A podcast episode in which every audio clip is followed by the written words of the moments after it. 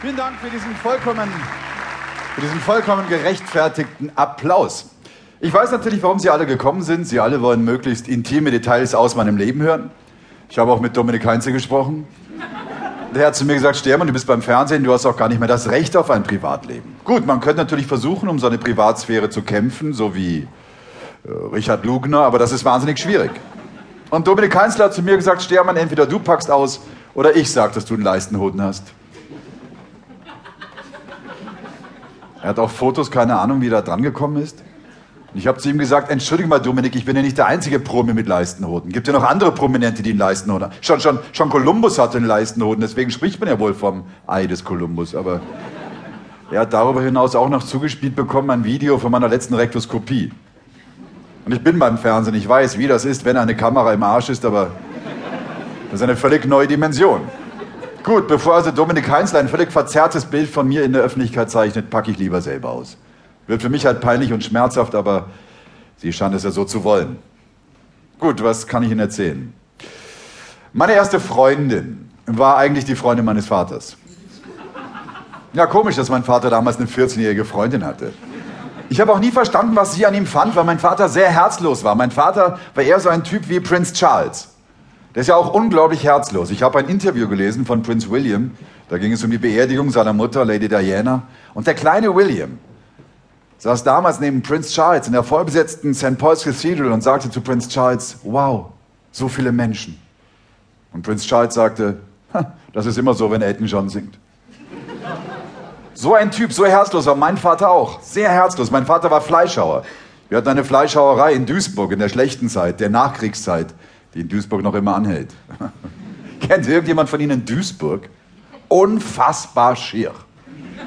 Die einzige Stadt Deutschlands, die durch die Bomben im Krieg eher schöner wurde. Und ständig gab es Fleischengpässe. Nicht mal Pferdefleisch gab es. Nichts. Aber mein Vater hat eine goldene Regel. Bei uns im Schaufenster lag immer mindestens eine Wurst. Immer mindestens eine Wurst. Damit die Leute nicht dachten, wir hätten ein Fliesengeschäft. Ich habe als Kind gestottert. Glaubt man heute nicht mehr, aber es stimmt, ich habe gestottert. Und ja, natürlich weiß ich, dass man das nicht sagt, stottern. Politisch korrekterweise sagt man geschwindigkeitsvariables Sprechen. Aber ich habe gestottert. Und für die Jungen im Publikum, die jetzt gar nicht wissen, was ich meine, hä, was meint der Onkel sprechen? Die nur noch SMSen und mailen, ja, wie kann man denen das erklären, stottern? Stottern ist sowas wie Twittern für Einarmige, so vielleicht. Ja, Sie merken schon, das Programm ist voller Gags. Habe auch unglaublich lang daran gearbeitet, gestern Abend von neun bis halb elf. Zwischen zwei Stratos-Sprüngen. Am Schreibtisch lag so ein altes Witzebuch aus den 50ern. Und heute Morgen beim Frühstück bin ich draufgekommen, peinlich.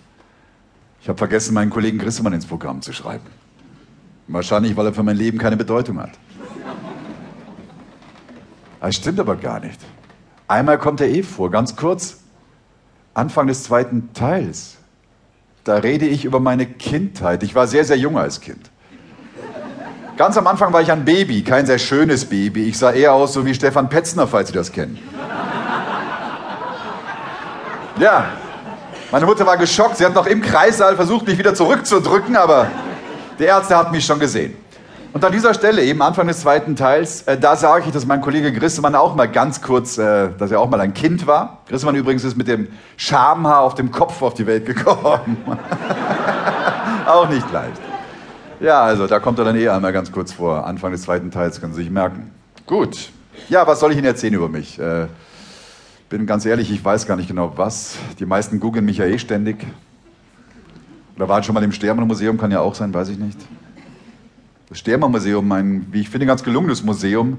Obwohl ich natürlich weiß, dass es kritische Stimmen gibt, die finden, alles dort sei ein bisschen unergiebig.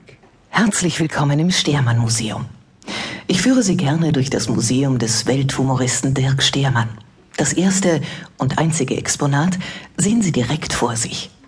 Bei dem Ausstellungsstück handelt es sich um ein Herrenoberhemd, das uns freundlicherweise zur Verfügung gestellt wurde von Herrn Hartmut Schröckel.